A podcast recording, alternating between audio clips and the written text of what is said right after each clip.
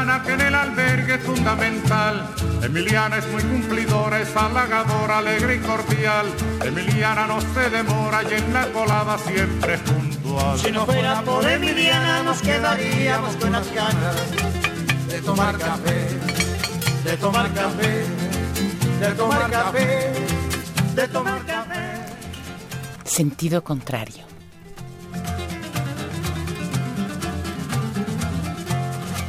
Emiliana por la mañana piensa en nosotros, piensa en usted. Se levanta muy tempranito. y Una producción del Museo café. Universitario del Chopo para Radio UNAM. Todo lo bueno que usted le dé. Si no fuera por Emiliana nos quedaríamos con las ganas de tomar café, de tomar café, de tomar café, de tomar café.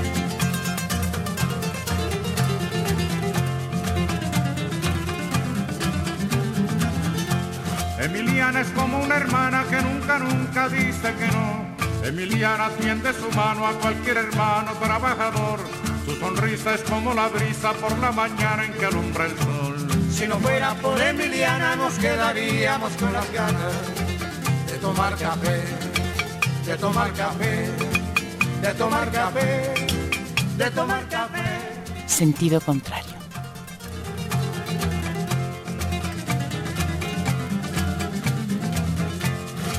Emiliana, doña Emiliana, que en el albergue es fundamental.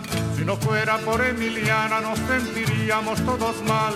Si no fuera por Emiliana, que en la colada siempre es puntual. Si no fuera por Emiliana nos quedaríamos con las ganas de tomar café, de tomar café, de tomar café. Con ustedes, Marcelino Perello.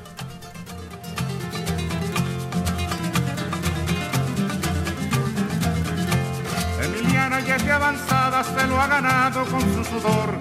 Yo la aplaudo con entusiasmo, con alegría y con calor. Emiliana como cubana es un ejemplo y es un honor. Si no fuera por Emiliana nos quedaríamos con las ganas de tomar café, de tomar café, de tomar café, de tomar café.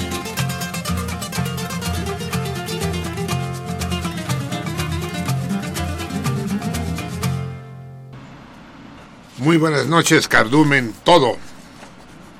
Enos, enos aquí, alfalfas allá. Una noche más, que significa una semana más, una semana menos en nuestras agitadas vidas. Espero que esta vida de la que hablo lo- los haya tratado bien.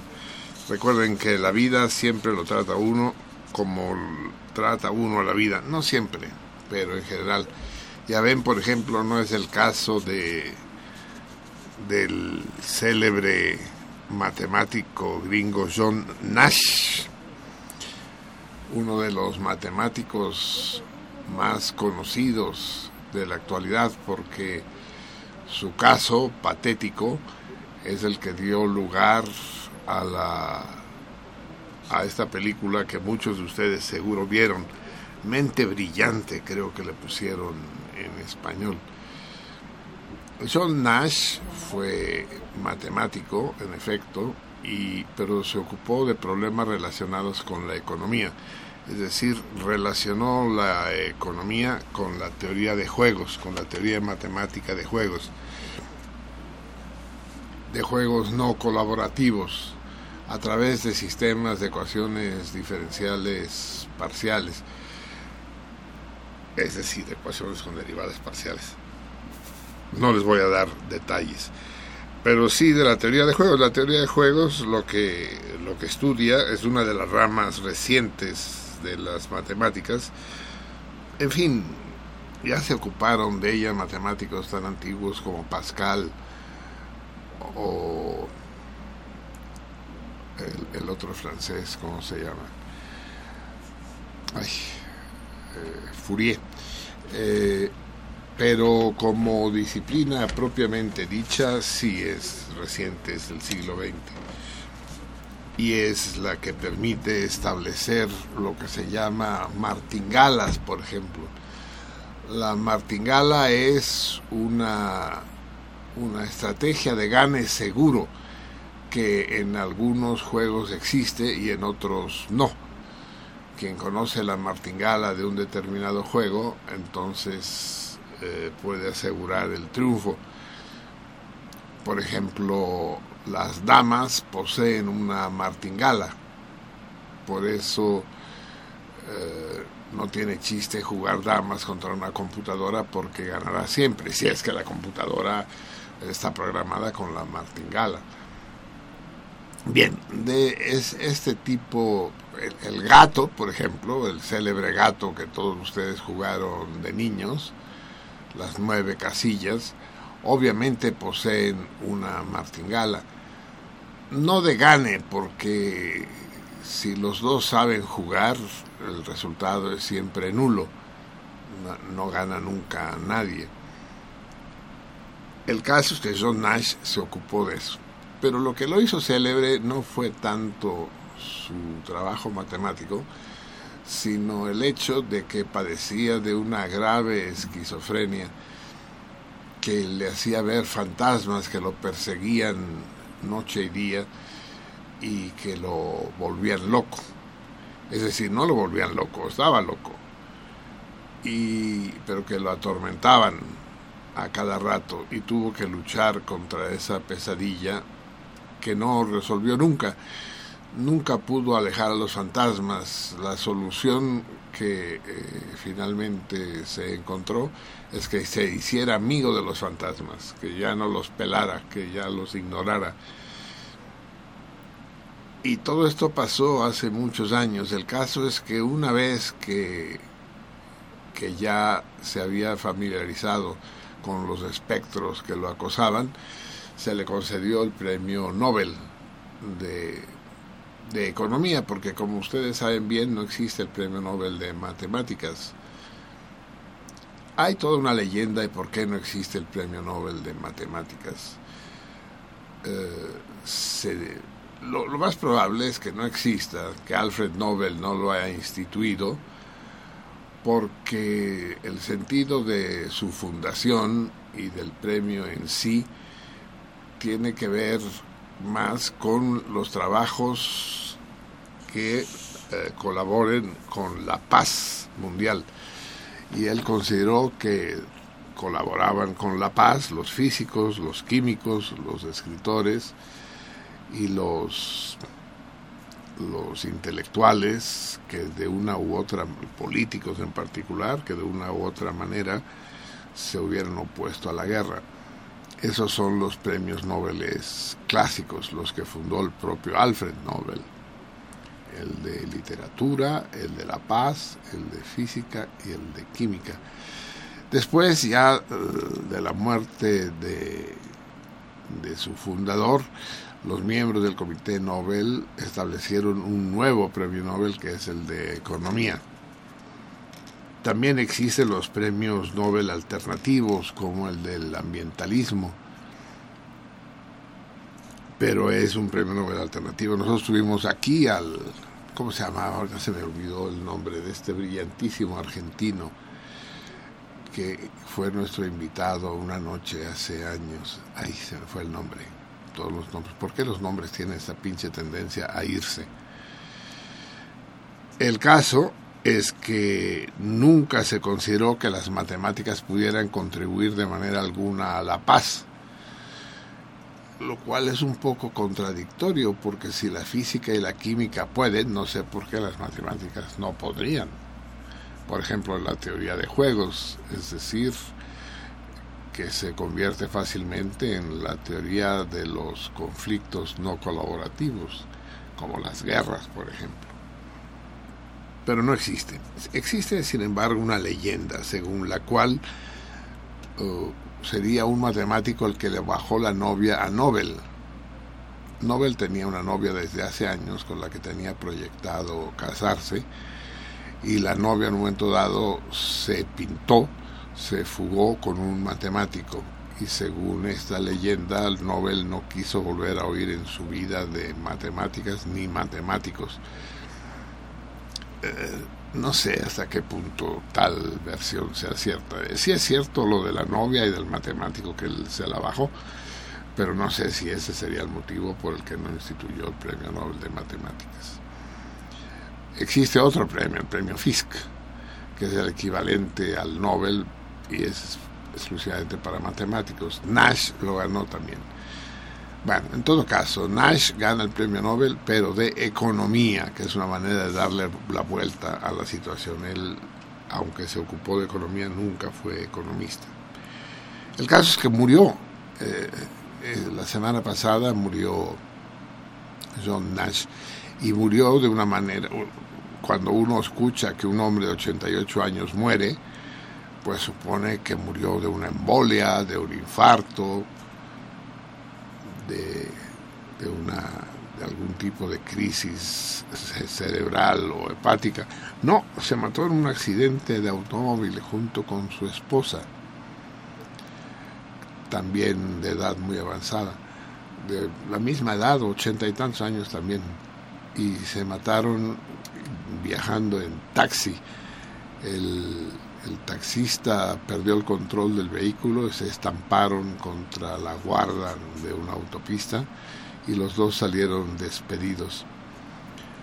Eh, si ustedes no conocen el libro ni la película, búsquenla porque es muy conmovedora y angustiante porque la historia esta de la esquizofrenia es, muy dura, es muy... descolocadora. Esquizofrenia es, es una de las palabras. A los psiquiatras les gusta ponerle palabras a, a, los trastornos mentales como si estos fueran enfermedades orgánicas en las que pudiera establecerse un, un, diagnóstico y una vez establecido el diagnóstico hay por lo tanto un tratamiento. Este es el algoritmo de la medicina, ¿no? Síntoma, diagnóstico, tratamiento. Pero las enfermedades mentales no se comportan así. Entonces resulta que se le llama esquizofrenia, pero al mismo tiempo puede ser considerada una psicosis, puede ser considerada una neurosis, en fin, una psicopatía de algún tipo. No existen los diagnósticos en, en los trastornos mentales ni por lo tanto no existen tratamientos eh, asegurados según qué diagnósticos, por más que ellos lo crean. las posibilidades de la psiquiatría son realmente reducidas, tienen, tienen pocos métodos de trabajo. Eh, la rama más interesante de la psiquiatría es la conductista y que, trabajan no a, no a base de pastillas, sino a base de lo que ellos llaman desaprendizaje de los, de los trastornos mentales.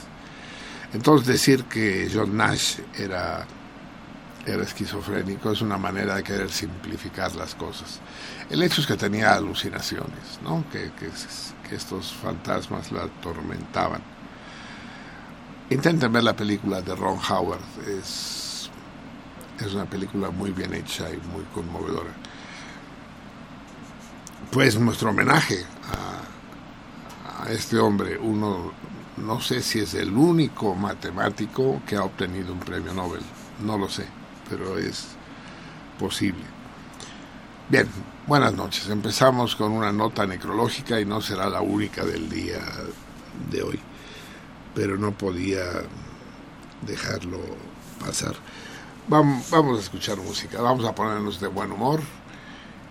Eh, ah, no, no, quedamos que no empezábamos con música, ¿verdad? Se paró indignado el productor diciendo, ¿qué pedo, cabrón? ¿A qué, estamos jugando?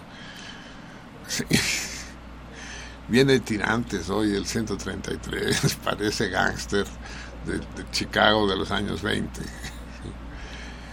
Sí, no, quería que empezáramos, no sé por qué me fui por con el por, por el camino, por la hoja de ruta de John Nash, porque yo lo que pensé es después de escuchar los miserables anuncios electorales del IFEINE, que son realmente vomitivos, es que hay, hay que tener si no se quiere uno enfermar, ahorita que hablábamos de las enfermedades hepáticas, si no quiere hacer uno una, una crisis del hígado, debe, debe estar uno curtido a prueba porque escuchar a Federico Dorín no cualquiera puede sin, sin tener una reacción dispéptica, gástrica. Y el Partido Verde que cumple siempre sus promesas. es que es de risa loca, Carlos. Yo no puedo votar todavía, pero sí estoy de acuerdo en que se den becas para la educación y también computadoras y tablets. Tablets, tablets, el, el gran error de considerar que una computadora ayuda a la educación y al aprendizaje. Es una de las grandes estupideces. Una computadora es el peor instrumento para educar a niños y adultos. Es, es la manera de no aprender una computadora. Yo tengo que luchar contra mis alumnos en la facultad de que no resuelvan las cosas recurriendo a la Wikipedia o a las mamadas que aparecen en las computadoras. Esta pinche frase que escucho a cada cuadra que recorro en el mundo de, de ¿cómo lo sabes? Lo vi en internet ¿Qué, ¿Lo viste en internet? ¿Qué, eso qué demuestra? ¿Qué? Eh, lo vi en internet es equivalente a decir lo escuché en el pecero. Es decir, no tiene ni mayor ni menor validez. El puro Arán, aburrido de mi rollo, decide irse avergonzado de su trabajo aquí en Radio UNAM. Pórtate bien, puro Arán, aunque sé que es imposible para ti. Y llega Michelangelo a sustituirlo Bienvenido, Michelangelo, querido.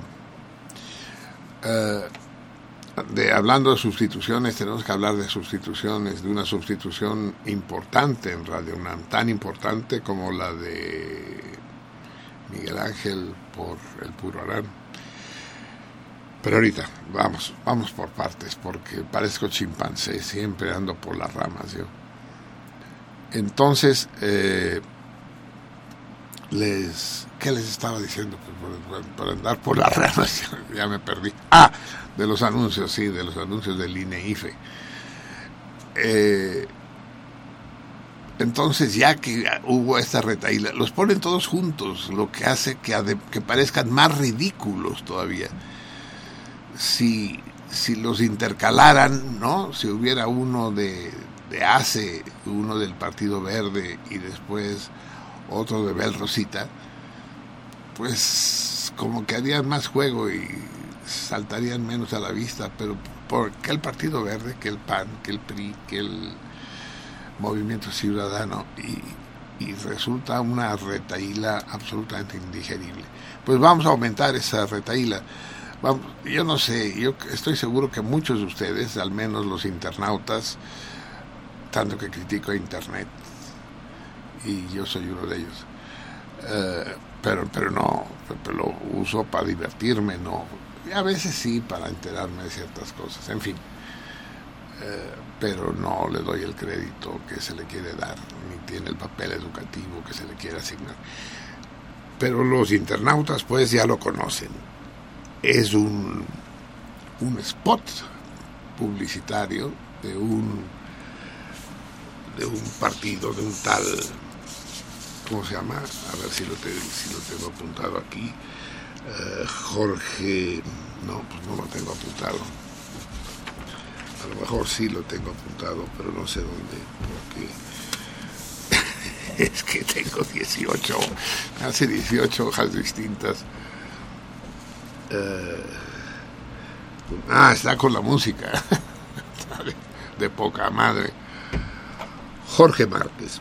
Jorge Márquez es candidato del PRI, candidato a diputado federal por el PRI en el distrito de Tulancingo. Y, eh, y resulta que su spot ha tenido un éxito formidable y quiero que lo discutamos tantito porque no es una cosa sencilla. Bueno, eh, vamos a, a escucharlo primero después lo discutimos y después lo volvemos a escuchar. Vale muchísimo la pena. Es una absoluta perla negra del panorama mediático y político de nuestro país. Escuchen eh, las razones por las que hay que votar por Jorge Márquez, aquellos que vivan por el rumbo de Tulancingo. Escuchemos.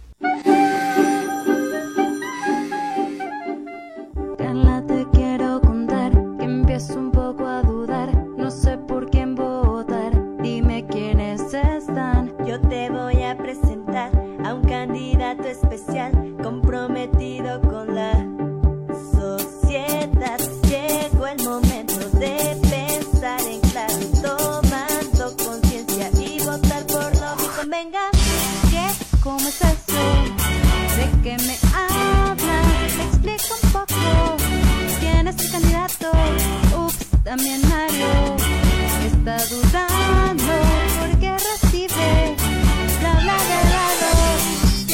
serio?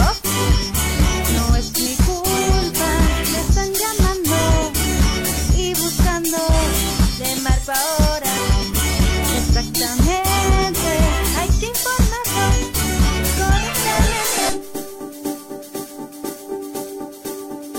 ¿Cómo funciona este aparato?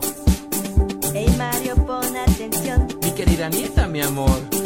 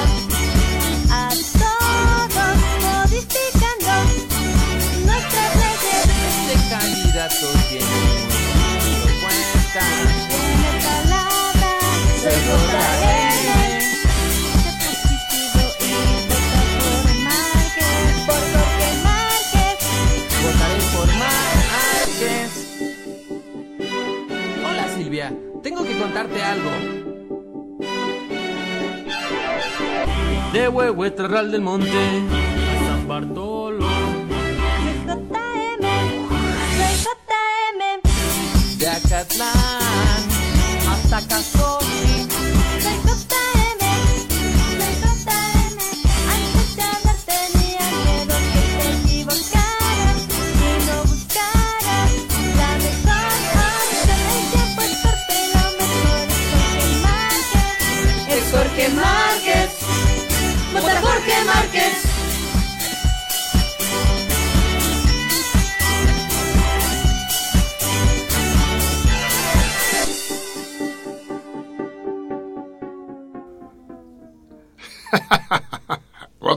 Márquez, es Jorge Márquez.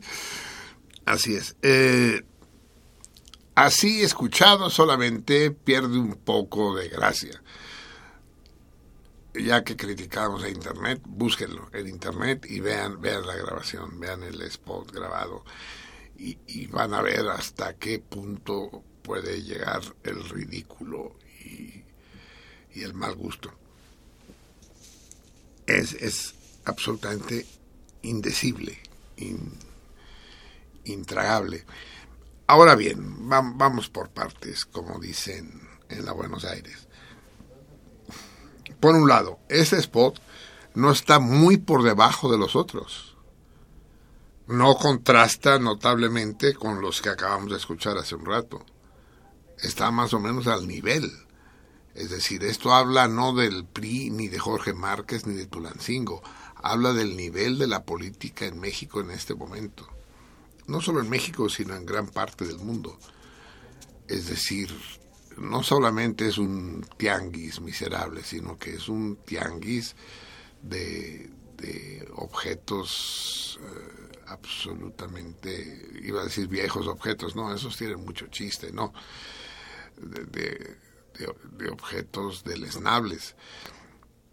Eh, no solo es eso, es, es un mercadeo del peor gusto y sin ningún tipo de proyecto ni sensibilidad.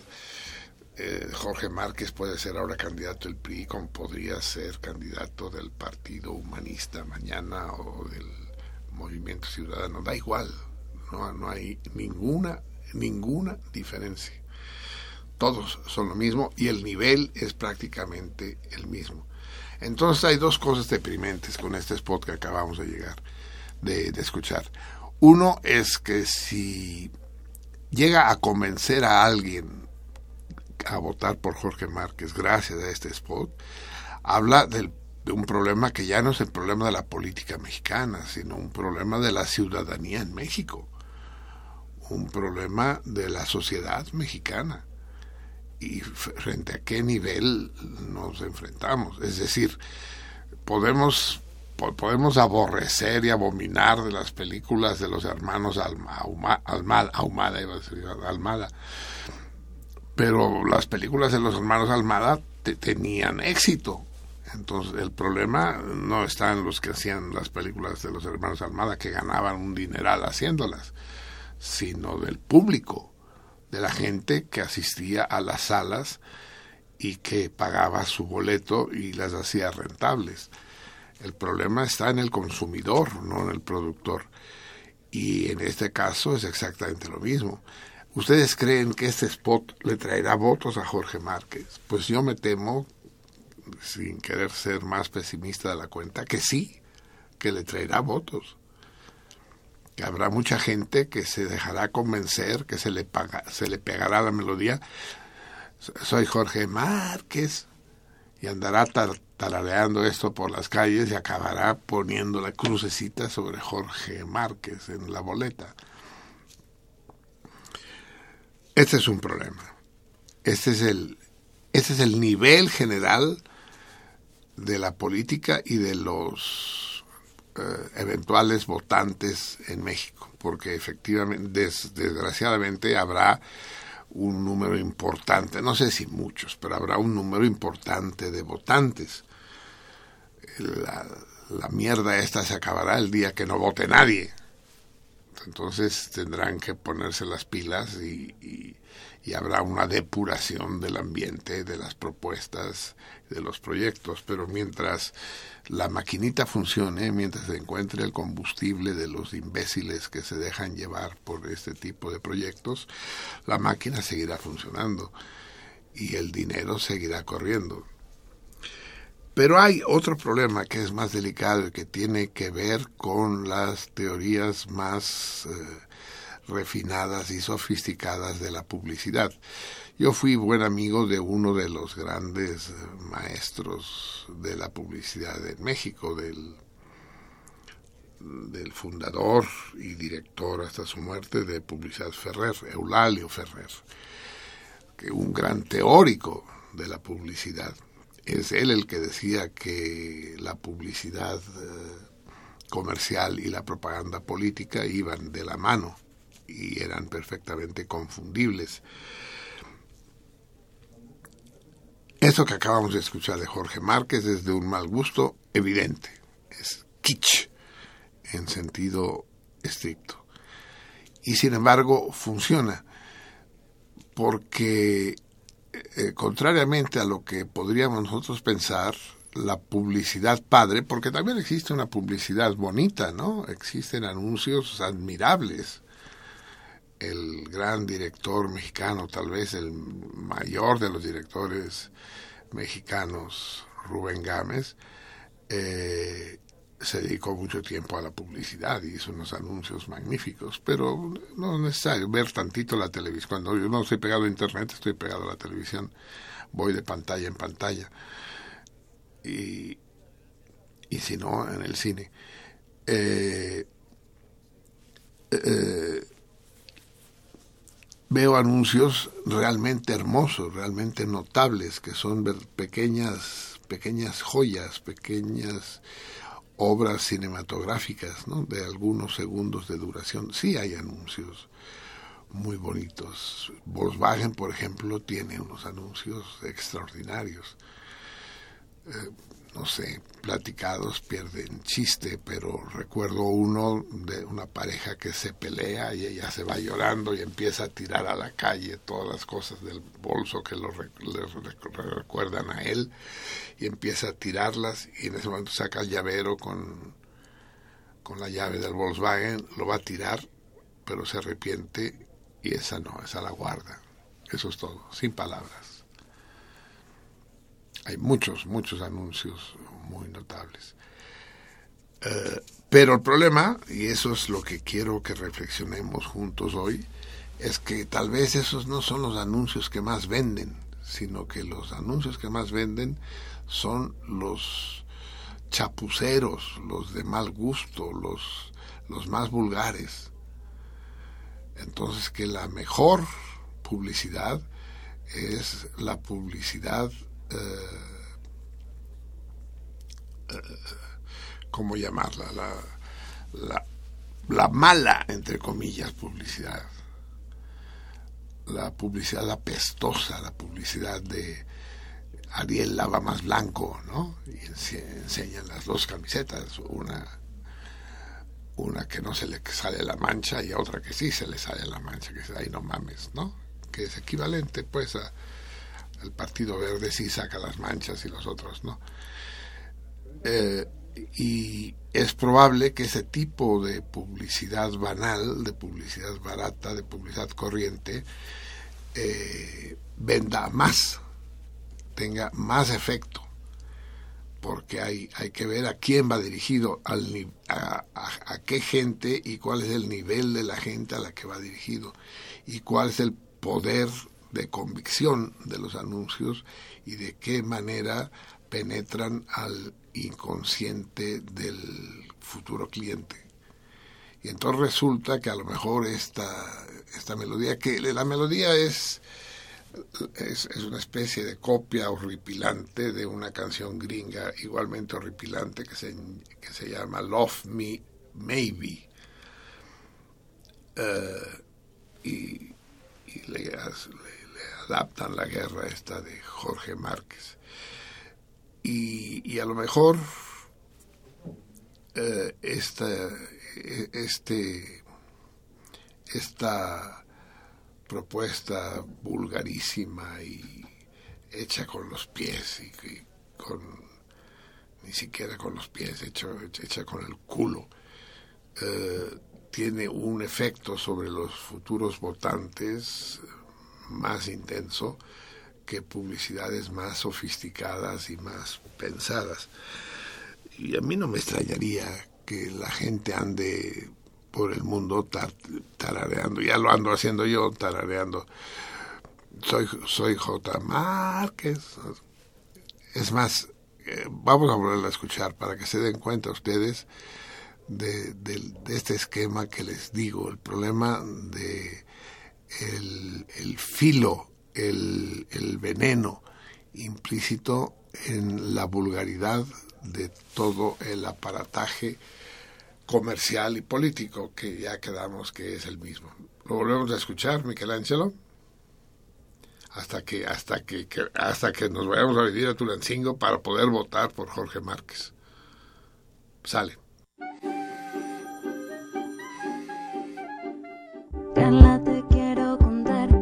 Empiezo un poco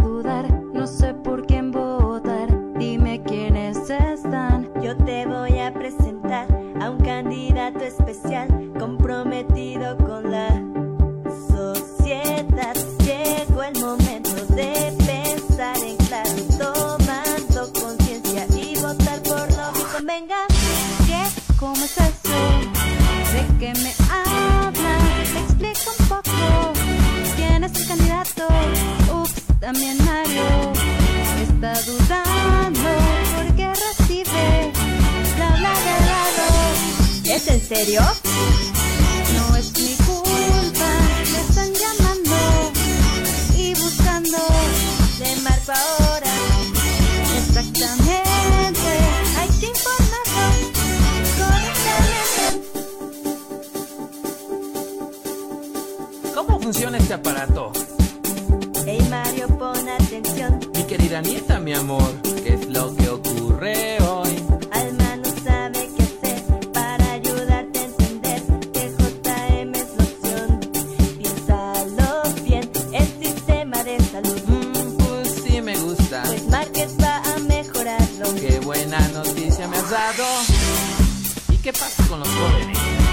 ¿Qué pasa con ellos? Hay apoyos a emprendedores. ¿Qué pasa con desempleados?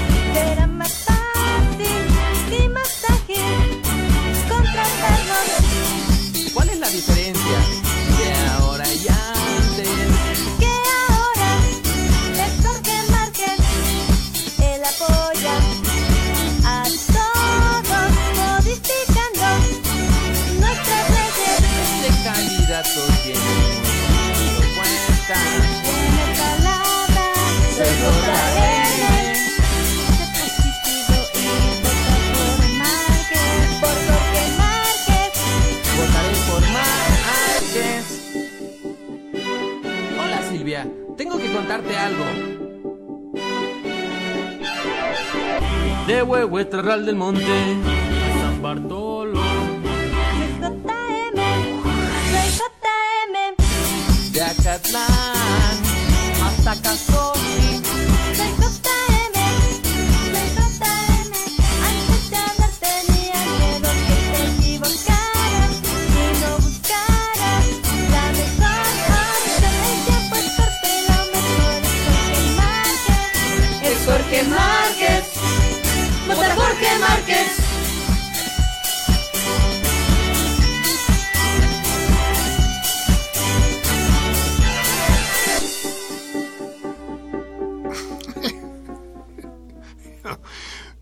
se convencieron de votar por Jorge Marca. Háblenle por teléfono a sus amigos del distrito cuarto del PRI en Tulancingo Hidalgo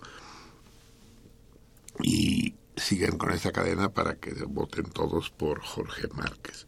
Resulta que se me olvidaba decirles que este mismo jingle, este, esta misma adaptación del Love Me Maybe, se utilizó en la campaña de Obama. Call Your Zeide, Zeide, abuelo en hebreo. Y a lo mejor fue por eso que, que Obama ganó las elecciones, ¿no? Por la pinche cancioncita. Qué, qué misterioso y qué deprimente es todo. Bien, amigos míos, eh, ya nos dimos un baño de vulgaridad. Los que no se dieron un baño de vulgaridad, sino de terror, son los habitantes de Ciudad Acuña, en la frontera con Estados Unidos. Pinches tornados. ¿Quién les ha dado permiso de cruzar la frontera? Me pregunto yo. Esas madres gringa, pues, que se entretengan ahí en las grandes planicies, destruyendo casas de madera y la chingada. No, cayó, pero sobre Ciudad Acuña con una fuerza brutal en unos cuantos segundos, digo unos cuantos segundos, en seis segundos, dicen algunos, destruyó la ciudad. Afortunadamente en México no tenemos la costumbre esta gringa de construir casas de madera, que yo no entiendo por qué los pinches gringos insisten en la región esta de las planicies en construir casas de madera, que es que es el país de los tornados, ¿no? De manera que cada vez que llega un tornado de esos las hace volar por los aires. Eh, seguro que los que tienen la edad adecuada de ustedes vieron más de una vez, tal vez, El Mago de Oz, esta extraordinaria película para niños que yo la vi de, de muy niño y me angustió muchísimo. Y to- todavía hablar de ella me angustia. Eh, Esta niña perdida que el tornado se la lleva con el perrito y que se encuentra en este mundo de locura con el hombre de hojalata, el león que no tiene corazón y el espantapájaros de paja, me angustiaba tanto de la niña perdida lejos de su casa, es más, sin casa, porque la casa se la lleva el tornado. No me gustó, al revés, me, me angustió mucho. Después ya con, con, con los años ya me tranquilizo, ya me gusta. ¿Cómo, ¿Cómo se llama la actriz de... Ay, ¿qué onda? Sí, sí será el señor Parkinson. No, el señor Parkinson no tiene nada que ver con esto. El, señor Wiedermayer, sí. Eh, el que hace, ¿cómo se llama la actriz de, a ver, productor, búscame, el, la actriz del Mago de Oz, chingue su madre, es muy conocida y la canción también es muy conocida. De hecho, debí traer en homenaje a Ciudad Acuña la canción del Mago de Oz. En todo caso, las- lo- los testimonios tanto orales como fotográficos y fílmicos. ¿Es David Reynolds? No, no es David Reynolds. Ah. Las fotografías y las filmaciones de cómo quedó la ciudad después del paso del tornado son verdaderamente escalofriantes. Es, yo no sé por qué no le ponen nombre a los tornados. Judy Garland? ¿Quién? Judy Garland, exacto, Judy Garland, sí, exactamente. ¿Tienes ahí la canción? No, aquí en tu tablet. ¿La, ponemos? A ver si, si la podemos poner aquí cerca del micrófono, sí. No la tenemos grabada, pero a lo mejor eh, solo para recordar la tonada, ya que de tonadas va el programa de hoy. Y yo digo, ¿por qué no le ponen nombre a los tornados? Es que no lo merece este hijo de su repinche madre que destruyó Ciudad Acuña, no merece que se tenga nombre. ¿Por qué los huracanes sí y los tornados no? Tornado será palabra gringa, es específico de los Estados Unidos, los tornados. Ya vimos que no, que sí pueden pasar a México. Y además no es el primero de la temporada, ¿verdad? Ya ha habido más de un tornado en México y no cerca de la frontera. Hubo alguno en Michoacán, ¿no? Es un hiperremolino, pues, que se lleva lo que encuentra. Eh, Les digo, las fotografías las han visto de Ciudad Acuña, de cómo volaron los camiones, ya no digamos los automóviles, los camiones. Y les decía, afortunadamente no hacemos las casas de madera, las hacemos de mampostería, ¿no? De, de obra. Pero da igual, porque los camiones y los automóviles volaron sobre las casas y las destruyeron. Es decir, mucho más mortífero que un huracán. Es horripilante, pues, con vientos de velocidades que no sé cuánto deben llegar. Pero ver la trompa, la tromba esa asesina, cómo se desplaza haciendo heces como si fuera un ofidio, como si fuera una serpiente, es de pesadilla definitivamente. Ciudad Acuña, Ciudad Acuña es la ciudad originaria del gran líder del Estunam, eh, Pérez Arreola, ¿no?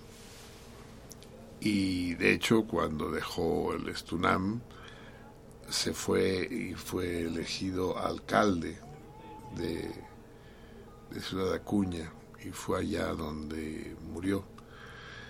Eh, A mí eh, Evaristo me provocó un problema ético porque tenía un problema renal y necesitaba un trasplante de riñón. Entonces aceptó que una sobrina suya le donara un riñón. Y eso me lo he planteado yo más de una vez. Yo, por ejemplo, si necesitara un riñón, eh, no, lo que necesito es un hígado, cabrón, porque con tanta mierda circulando por ahí, el, el- el gran, la gran glándula hepática sufre mucho. A ver, ¿ya lo encontraste? A ver, ponlo. ¿Por qué se, qué se oye allá?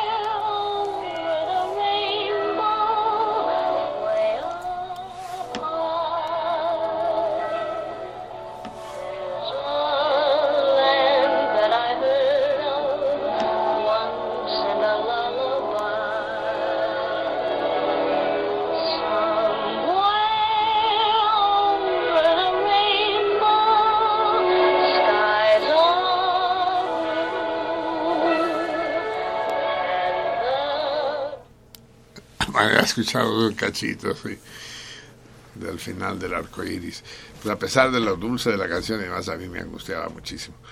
Pero les decía, eh, Evaristo aceptó que una sobrina suya le donara un riñón y con eso le dio algunos años de vida a Evaristo, pero yo ya me he puesto ese problema y yo no aceptaría que un, que un joven, eh, un, por ejemplo, un- uno de mis sobrinos o de mis nietos o mi propia hija me donara un riñón de ninguna manera de complicarles, poner en riesgo su vida, porque no es lo mismo vivir con un riñón que con dos, que un joven eh, pusiera pues eh, en riesgo su longevidad para darle a, a un viejo unos años más de vida. Yo de ninguna manera aceptaría.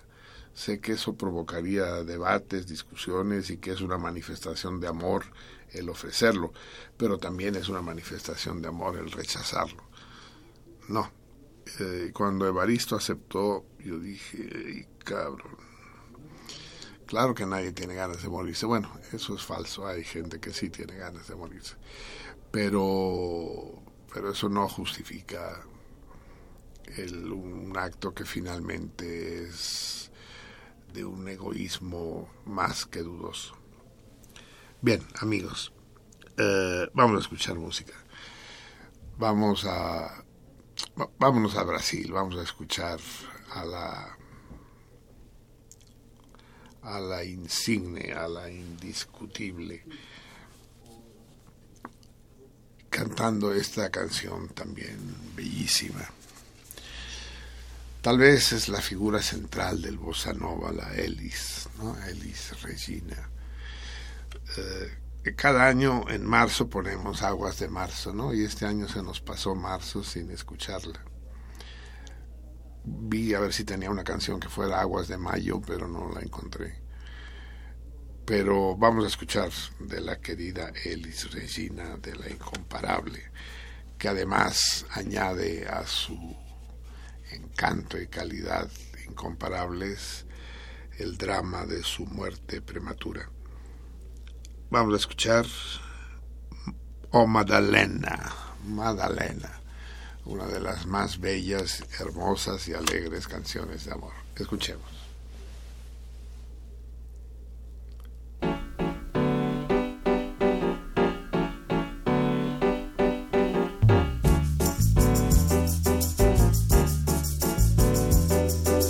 Ó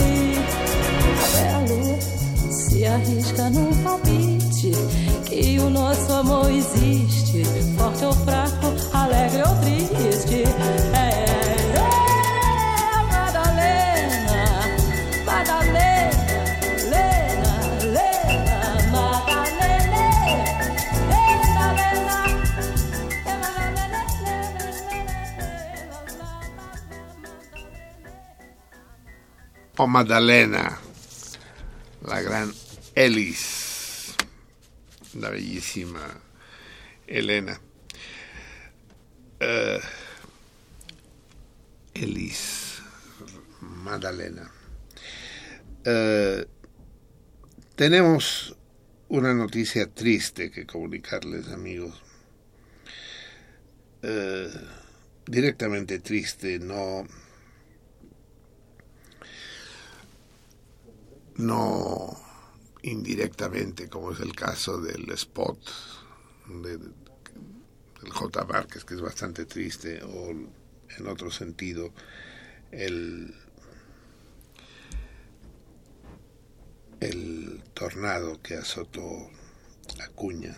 No, falleció una salmona de pro, una salmona muy especial, madre de un salmón emérito, de uno de los salmones más notables del cardumen y del que hemos tenido pocas noticias últimamente, pero que sigue ahí al pie del cañón, al pie de la radio. Yo sé que todos ustedes, los salmones eh, serios, los salmones profesionales, saben quién es Eduardo Venner, una de las fieras, ¿no? De los cuando teníamos llamadas telefónicas, eh, sabíamos que si llegaba la, la respuesta de Eduardo y llegaba casi siempre, era correcta. Pues bien, eh, su madre falleció hace poco más de un mes y a través de él me entero que la señora Guadalupe, Guadalupe Mardueño Cárdenas, la doctora Mardueño Cárdenas, también era salmona y que no se perdía un programa. Adoraba en particular la rúbrica, era gran tomadora de café y esa idea de que Emiliana sirviera el café eh, la, la entusiasmaba y, y era una de sus delicias. Pues bien, la doctora Mardueño, que tenía ya 85 años, fue de la generación 55-60 de la Facultad de Medicina, era era una gran seguidora del, del programa y la perdimos. Así es esto. Vaya un abrazo muy estrecho para Eduardo, un, un abrazo mío personal y en nombre de todos los salmones, de los que lo recuerdan bien y de los que no, pero que esperemos que lo vayan conociendo a lo largo de los años. También un abrazo multitudinario de pésame y de reconfortación. Eh, que encuentre en el otro mundo buen café. La doctora doña Guadalupe, Lupe Mardueño. Hablo con Eduardo y le digo qué canciones podríamos ponerle que le gustaran especialmente. Y en ese momento, mientras les estoy hablando, me doy cuenta de que cometí un error imperdonable. Porque me habló que le gustaría mucho la canción Going Home, interpretada por Paul Robeson. Y como tengo el disco de Paul Robeson que me hizo llegar precisamente Eduardo, dije, ah, no, sí, sí, la tengo, la pon, ponemos el Going Home, pero ahorita al ver el índice me doy cuenta de que no viene, tengo, tengo otra, tengo otra, ot, otra grabación de Paul Robeson, pero no es la grabación esta extraordinaria en vivo en el Carnegie Hall. Y viene 22 canciones, pero no viene a menos que yo me la esté saltando en este momento mientras estoy hablando con ustedes, la estoy repasando otra vez las canciones y no, no viene el, el Going Home. Chin, yo ni siquiera me tomé la molestia de verlo antes, di por hecho que vendría aquí, pero no. Entonces lo que le prometo a Eduardo es en memoria de su mamá buscarla y ponerla la semana que viene. Pero, en fin, eh, tenemos un, un consuelo porque resulta que la señora adoraba cuando ah no sí soy pendejo verdad menos mal que tengo un pinche productor que tantos otros soñarían por tener. Claro que viene aquí claro que viene aquí. Lo que pasa es que lo despistan a uno porque viene primero el título del el nombre del compositor Borjak y ya después viene el título de la canción. Sí, todos vamos a escuchar el Going Home de Paul Robeson en homenaje a doña Guadalupe Mardueño, una salmona que se nos fue y que se encuentra ahorita en el cielo de los cardúmenes. Vamos a escucharla primero, cuando ya son, como quien no quiere la cosa, las 11 de la noche con un minuto. Y reitero mi abrazo emocionado y estrecho al, al gran Eduardo Menner. Escuchemos, de Borjak, Going Home, regresando a casa.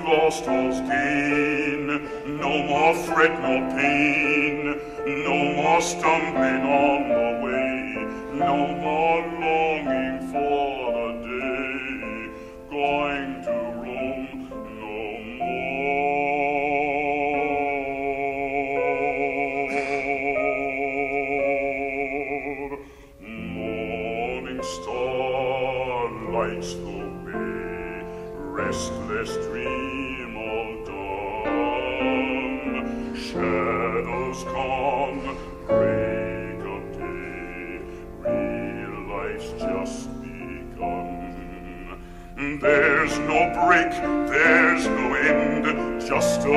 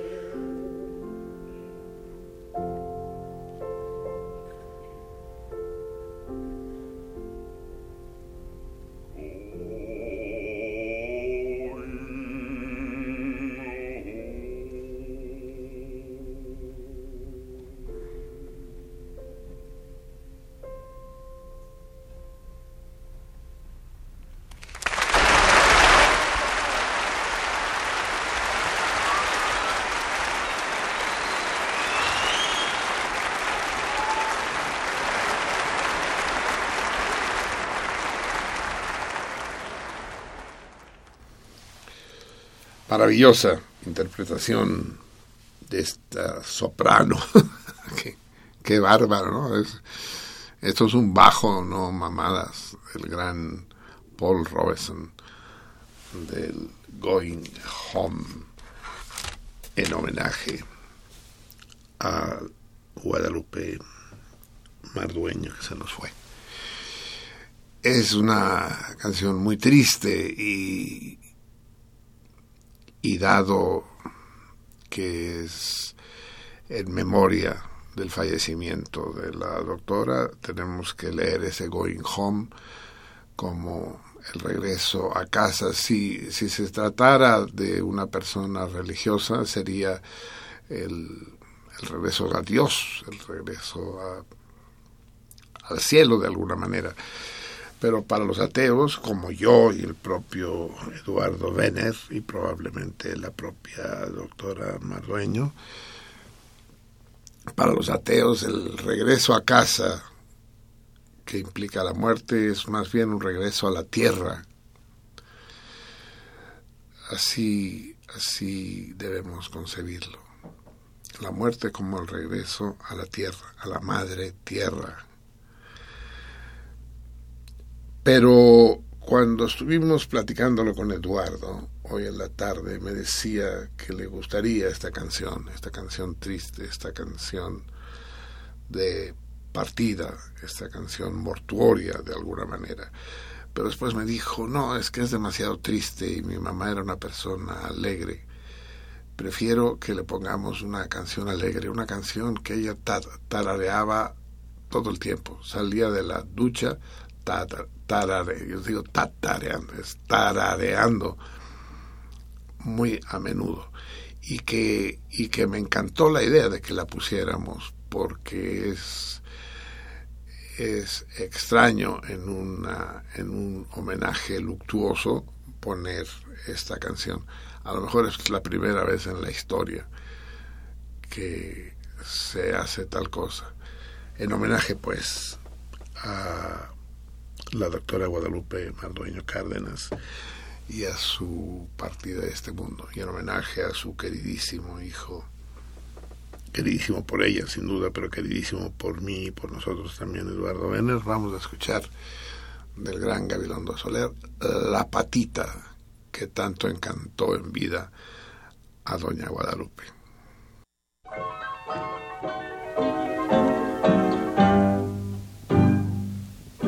La patita de canasta y con rebozo de bolita va al mercado a comprar todas las cosas del mandado. se va meneando al caminar como los barcos en alta mar. La patita va corriendo y buscando en su bolsita centavitos para darles de comer a sus patitos, porque ya sabe que al retornar toditos ellos preguntarán. ¿Qué me trajiste, mamá cuac cuac? que me trajiste, guaracuacuá.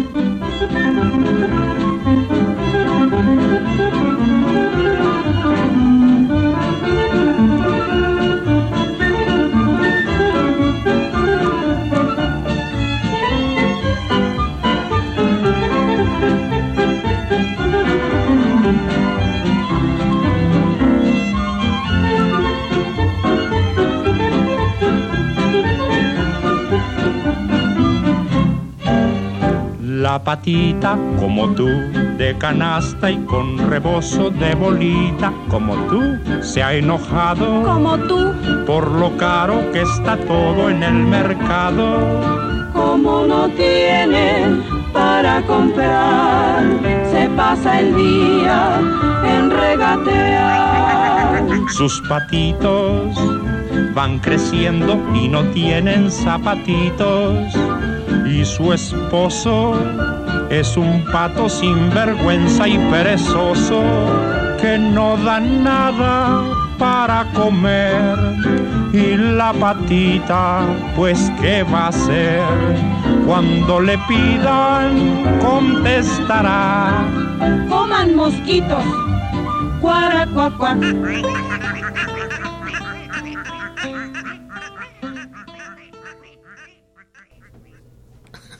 Comen mosquitos. Cuaracuacuá. Es, es la más la más alegre despedida de este mundo que he escuchado nunca.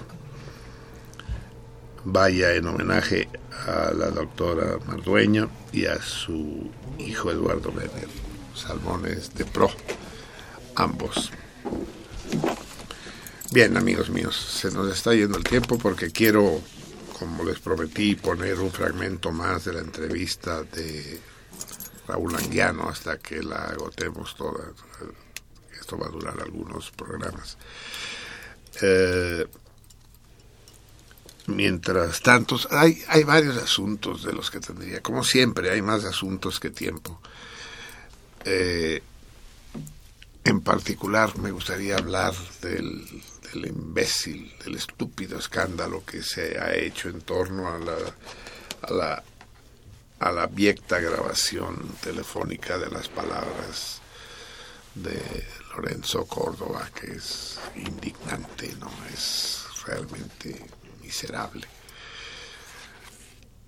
Eh, tratando de convertir unas palabras naturales en, en toda una cuestión ético-política es intolerable. Que Lorenzo Córdoba diga a cada rato, no mames, cabrón, no mames, cabrón. Pues son tics que uno tiene, yo también, ¿no? Yo, yo digo, ¿qué digo yo, Mivi? Bueno, no mames está incluido.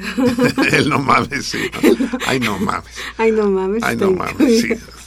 Pero, pero todos, ¿no? El güey, por ejemplo, hay, hay gente que no se puede quitar el güey de la boca, ¿no? Sí, güey. Entonces, güey, que llega y me dice, oye, güey, y yo le digo, ¿qué pasó, güey? ¿Ya viste, güey? sí, es, es, es, es absurdo, es una conversación privada, es una, conver- es una conversación particular, si eso lo dijera en el discurso fundacional del, del INE, pues entonces sería, llama, sería para llamar la atención, pero no, es una conversación privada. Y al, al hacer público lo privado, siempre hay ahí un tránsito traumático irresponsable e inmoral. Pero además del de que él se ría de ese personaje del el rey de los chichimecas o el emperador de los chichimecas, no quiere decir que se esté burlando de los indios, se está burlando de ese indio en particular.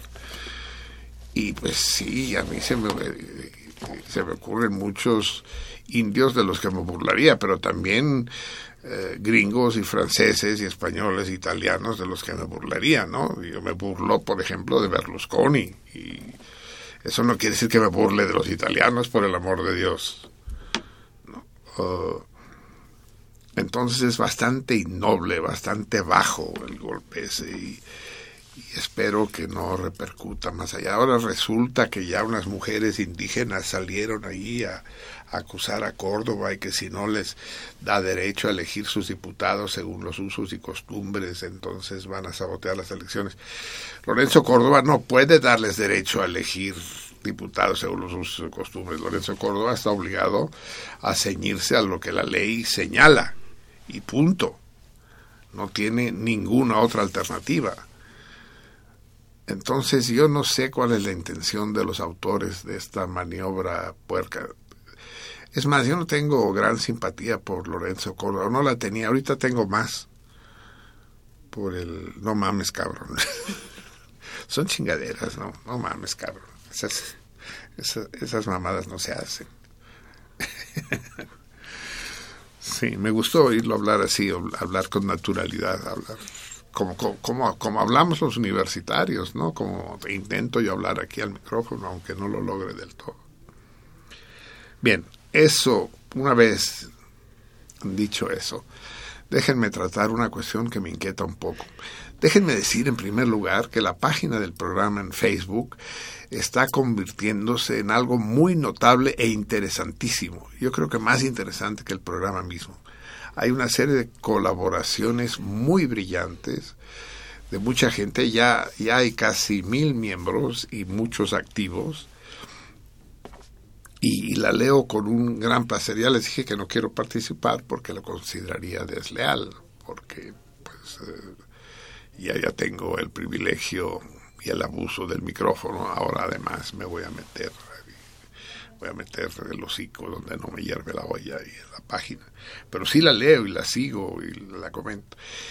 Y, y se armó una discusión ahí que quiero dejar en claro que hay, hay una grave confusión. Eh, alguien de manera un tanto imprudente eh, confundió dos puntos. Yo alguna vez dije que Carmen Aristegui parecía lesbiana. Y efectivamente lo sostengo, lo parece. Es decir, es una mujer que no se maquilla, que se viste de manera hombruna. Eh, no sé si lo es o no es, no, no, no me consta en absoluto, ¿no? Puede ser su estilo personal. Pero eso no tiene nada que ver, absolutamente nada que ver con su despido de MBS. Y ahí se pusieron a discutir que cómo yo justificaba el despido porque hubiera sido lesbiana, por el amor de Dios, qué confusión es esa. Yo ni justifico el despido, ni sostengo que sea lesbiana en ningún caso.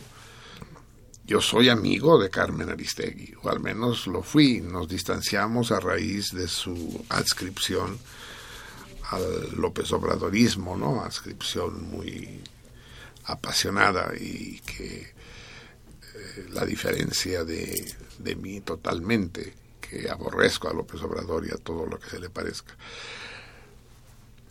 Pero se armó toda una retaíla de comentarios acerca de qué tenía que ver el que fuera lesbiana con sus posiciones políticas y con el que la despidieron de MBS. Pues efectivamente no tiene absolutamente nada que ver y yo en ningún momento sugerí nada parecido.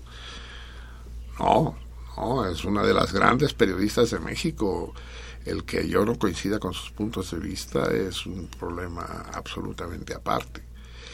Y la cuestión de MBS, eso merece una discusión separada, eh, de la que no tengo todos los pelos de la burra en la mano, pero de la que sí tengo una opinión, pero que me la reservo. En todo caso, quiero dejar bien claro para todos esos que escribieron en la página de, de Facebook, en la discusión, en el en la polémica aquella, que si alguna vez dije que Carmen Aristegui parecía lesbiana, no era de ninguna manera en tono peyorativo o, o acusativo. Tengo gran número de amigas lesbianas, de grandes amigas lesbianas a las que adoro. Algunas de ellas fueron colaboradoras de sentido contrario y ustedes las conocen, Sara Suadi, Nayeli, Marta Borges es una de mis ídolos en el Partido Comunista. No, no, nada que ver, no se me hagan bolas. Háganse cuadritos. Bien, vamos a escuchar música porque se nos está yendo el programa de las manos. Eh, hoy es el aniversario. Mi productor, el 133, tiene una obsesión compulsiva por las efemérides. Entonces me busca unas pinches efemérides raras. Y me encuentra que hace 96 años justo nació el gran Rubén González, ya saben ustedes, el gran compositor cubano, autor de grandes hits anteriores a, la nueva a la nueva canción cubana, ¿no? a la nueva trova. Y distinta del distinta de la vieja trova, del, del, otro rollo. Y entre todas las canciones, ese es el autor, digamos, de Cumbanchero, de Siboney, de Bodeguero. Y los marcianos llegaron ya. No sé si la- los, los, los jóvenes no lo reconocen porque están fuera de la época del cha-cha-cha. Pero vamos a escuchar eh, una de sus más célebres canciones, el Quizás, quizás, quizás. Escuchemos.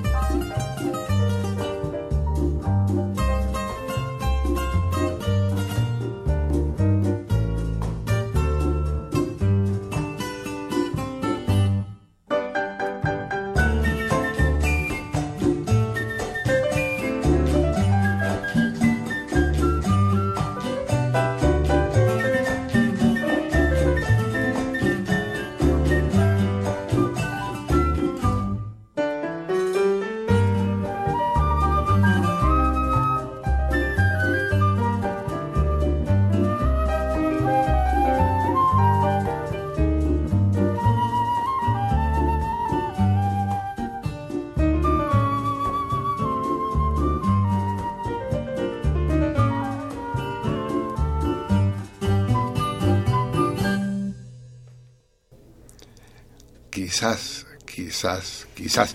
Yo no sabía que habías escogido una versión melódica, sin letra. Sí, al piano. Pero, que ¿a poco es él el que toca? ¿Sí? Si no existían los pianos cuando él... Sí, el piano es muy posterior, cabrón. Bueno, tenemos que ir, si no, no vamos a poder leer a Anguiano. Y además tenemos correspondencia, tenemos un chingo de cosas. Solamente vamos a acusar recibos después porque las cartas son interesantes y merecen ser comentadas. Vamos a dedicarle un buen, un buen pedazo del próximo programa a leer la correspondencia. Nos, es- nos escribe Francisco Castilla, que dice que nos escucha desde el 2002. La querida Tassi, que nos da por el chess, pero después, después las leemos, después las comentamos. Roberto Maya y Eden Martínez Santibáñez, que vive en Yucatán. Bueno, ya comentaremos. Y también tenemos que comentar las cartas, bueno, las llamadas que recibimos eh, el, el día el día que estuvieron aquí el, el domador y los payasos. Todo eso vamos a darle siempre ya un espacio fijo en cada programa y empezaremos a hacerlo desde eh, desde la semana que viene, porque quiero que escuchemos a Raúl Anguiano. Les dije eh, no sé si les dije, pero si no lo digo ahora, se acercan cambios importantes en sentido contrario. Cambios muy importantes y que espero eh, sean para su regocijo.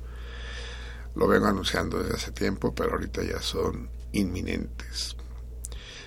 La dirección de Radio UNAM cambió tenemos un problema en Radio UNAM que solo pueden ser, hay algún artículo de los estatutos de la universidad que obliga a que todos los directorios de Radio UNAM se llamen Fernando.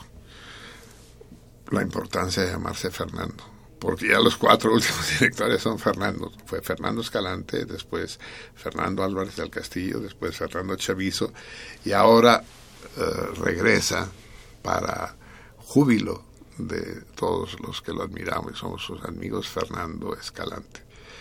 Así que un gran abrazo de bienvenida a Fernando Escalante, de regreso a esta su casa. Esperemos que, que sea para bien suyo, para bien nuestro y para bien sobre todo de Radio Universidad.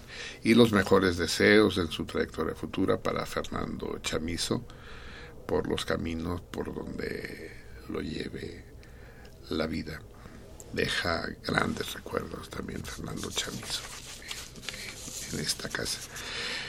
Bien, amigos míos, vamos a despedirnos escuchando pues un pedacito, ya no tenemos tiempo de más. La continuación nos despedimos con la voz extraordinaria, cálida, inteligente, brillante, irresistible de Raúl Anguiano. Los abrazos, salmones.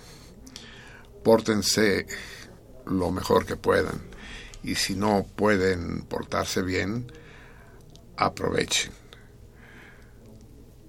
Nos vemos dentro de seis días, 22 horas y media. Los espero. Ustedes espérenme a mí. Los dejo con Raúl Anguiano. Díganos un poco qué es la Sociedad Europea de Cultura. Es un grupo de intelectuales muy importante creado por Humberto Campagnolo. Tengo entendido. ¿Hace cuántos años? Tengo entendido de que antes que explotara la Segunda Guerra Mundial. Eso. Eso es lo que a mí me angustia. Que los intelectuales, la gente que piensa, no puede parar a veces esas tragedias. Humberto Campagnolo convocó a intelectuales, escritores, artistas de toda Europa, incluyendo entonces a la Unión Soviética tratando de la paz por la cultura, es decir, Sociedad Europea de Cultura. La, la paz por, por, la cultura, la por, cultura por la paz. Y la cultura por la paz. Ese es el fondo de la sociedad.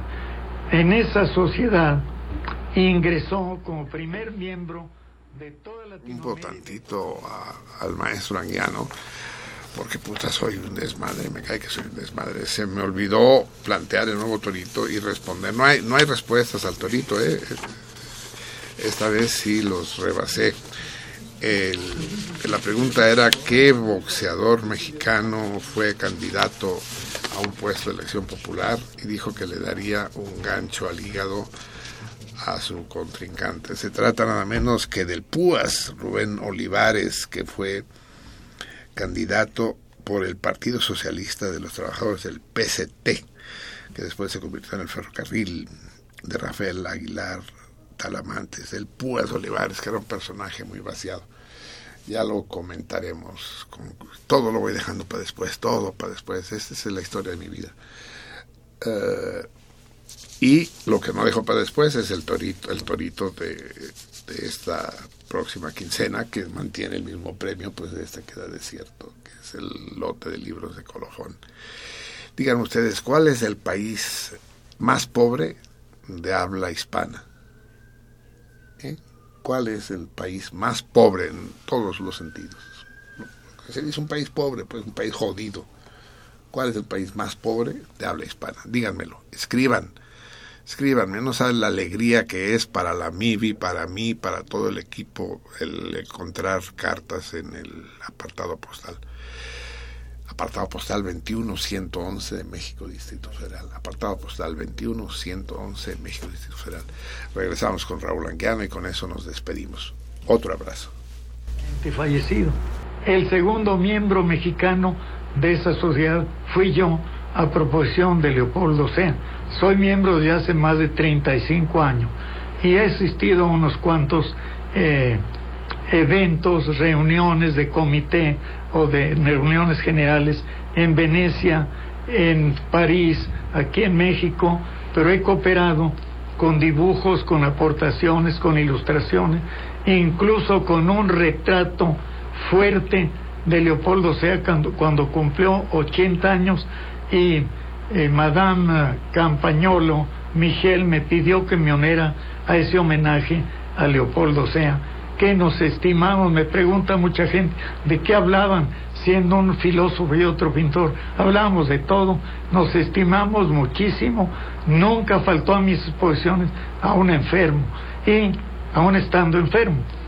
Pero quiero, para terminar este periodo o esta intervención, en 1945 se fundó en México otro grupo muy importante de 12 miembros, Sociedad Mexicana de Estudios y Lecturas. Así es. ¿Quiénes éramos los 12? Octavio Paz, Fernando Benítez, Arturo Arnaiz y Freg, eh, Leopoldo Sea, Carlos Lazo, Jorge L. Carrión, eh, este, ¿cómo se llamaba el oaxaqueño? Este, Jorge, este, bueno, ahorita me acuerdo. El otro, Alberto Barajas, eh, Carlos Greff Fernández, Raúl Anguiano, yo era el pintor, este, Jorge, Tama, Jorge L. Tamayo, geógrafo. Éramos doce, tal vez... Como ven ustedes, eh, ustedes aprecian bien, eh, Raúl Anguiano sufre de Alzheimer. Es decir, Me falla a veces. la puta que lo parió, la, la, la precisión, la memoria de este hombre. eh, nos está hablando de qué año, don Raúl. Del año 45. Imagínense. Pero fíjense, fue la única entidad cultural que conmemoró, no celebró, la guerra de 47. Dimos conferencias, actividades, eventos para conmemorar, para demostrar la relación, un año de relaciones México-americanas desde la guerra de 47. Y me acuerdo que la primera intervención mía de una conferencia escrita en unos papelotes grandes de dibujo, le pedí a Carlos Greff, que habló el mismo día en el anfiteatro Bolívar, Bolívar. Carlos. Carlos, déjame hablar primero a mí, porque tú eres brillante y me vas a opacar. Dice, ¿qué te preocupa, Raúl? Si únicamente en el terreno del arte somos superiores a los gringos, así dijo. Afortunadamente ya hay otros campos en que los eh, mexicanos están ocupando niveles altos en el terreno de la ciencia respecto a los americanos, pero en el terreno del arte, pues tenía razón Carlos Greff. Así es. Pero dice que esa vez llevaba usted su intervención escrita en esos papelotes grandes. Pero no es su costumbre, don Raúl. No, fíjense ustedes, qué bueno que me, me lo dice Marcelino, porque recuerdo que mi querido amigo Arturo Arnaiz y Freg, historiador brillantísimo, Nos habla con toda naturalidad. que me encargó Mi, mi amigo un óleo, Arturo dice, Arnaiz y Freg. me- estaba yo escribiendo, dice, léelo en eso, Raúl. Pero él me enseñó también a hablar con seguridad. Dilo con más seguridad. Aquí, un poco de pausa. Me fue un poco mi maestro Arturo Arnaiz y Freg. Fueron mis maestros. Nada menos, nada Fueron menos. mis maestros. sí, sí, sí. Sí. Así es, amigos míos, eh, ya nos encargaremos más de la cuenta. Yo sé que ustedes están presos, seducidos como todos nosotros por la palabra mágica, la palabra plástica, diría yo, de Raúl Anguiano. ¿eh? Hay una plástica en su palabra Así también. es. Pero están esperando el torito, ¿no? Los más competitivos. este, ¿Qué pedo con el torito de hoy? Va. Hoy obviamente tiene que ser un torito pictórico, un torito relacionado con la pintura. Vamos a plantearlo para que mientras seguimos platicando con Raúl Anguiano puedan ustedes llamarnos y tratar de responder porque tampoco van a ser habas. Nos platicaba hace un momento el maestro Anguiano de Dalí, de cómo dibujó él al dibujante, Dalí. Bueno, pues vamos a usar a Dalí de pretexto para nuestro torito. Primero déjenme decirles los premios, digo, para que les den ganas, para que les ponga yo la miel en los labios. El primer premio va a ser un libro, ¿verdad, don Sí, Raúl? cómo no, cómo no. un, un- un- un libro con reproducciones de la obra de Raúl Anguiano, autografiado por el propio Raúl Anguiano y, y con la dedicatoria, con el nombre del ganador formal, ¿no? Nada que menos, digo, para ver si se ponen todas las pilas que tengan en la casa, sí. El segundo premio, que hoy queda chico, y que no es chico en absoluto, es una comida o cena para dos personas en el extraordinario restaurante del Orfeo Catalá. Este rincón de Sibaritas, del Club de los Catalanes en México, en Marsella 45, nuestro padrino desde hace tiempo. Comida o cena para dos personas. Ese será hoy por única vez, ¿no? Difícilmente puede quedar eso como segundo premio. Hoy sí queda como segundo premio. Pero bien, para eso me tienen que contar lo siguiente. ¿Cuál era la pintura clásica que Dalí consideraba la mejor? ¿Cuál era la pintura clásica, el cuadro clásico que Dalí admiraba en primer lugar?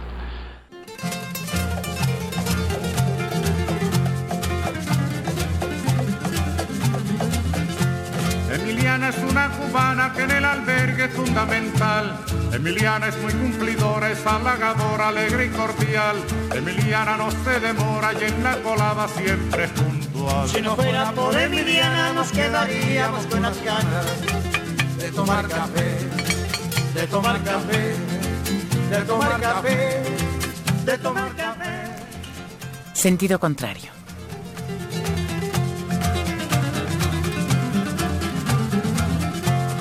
Emiliana por la mañana piensa en nosotros, piensa en usted.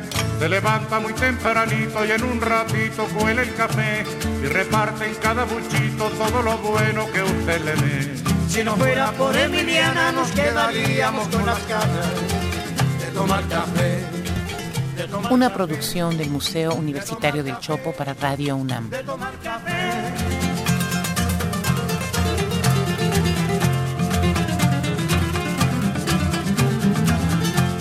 Emiliana es como una hermana que nunca, nunca dice que no. Emiliana tiende su mano a cualquier hermano trabajador. Su sonrisa es como la brisa por la mañana en que alumbra el sol. Si no fuera por Emiliana nos quedaríamos con las ganas de tomar café, de tomar café, de tomar, Sentido contrario. de tomar café.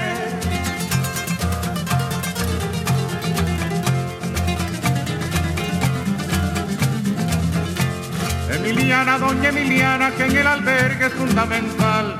Si no fuera por Emiliana nos sentiríamos todos mal. Si no fuera por Emiliana, que en la colada siempre es puntual. Si no fuera por Emiliana nos Estuvo con ustedes Marcelino Perelló. de tomar café, de tomar café, de tomar café. Emiliana ya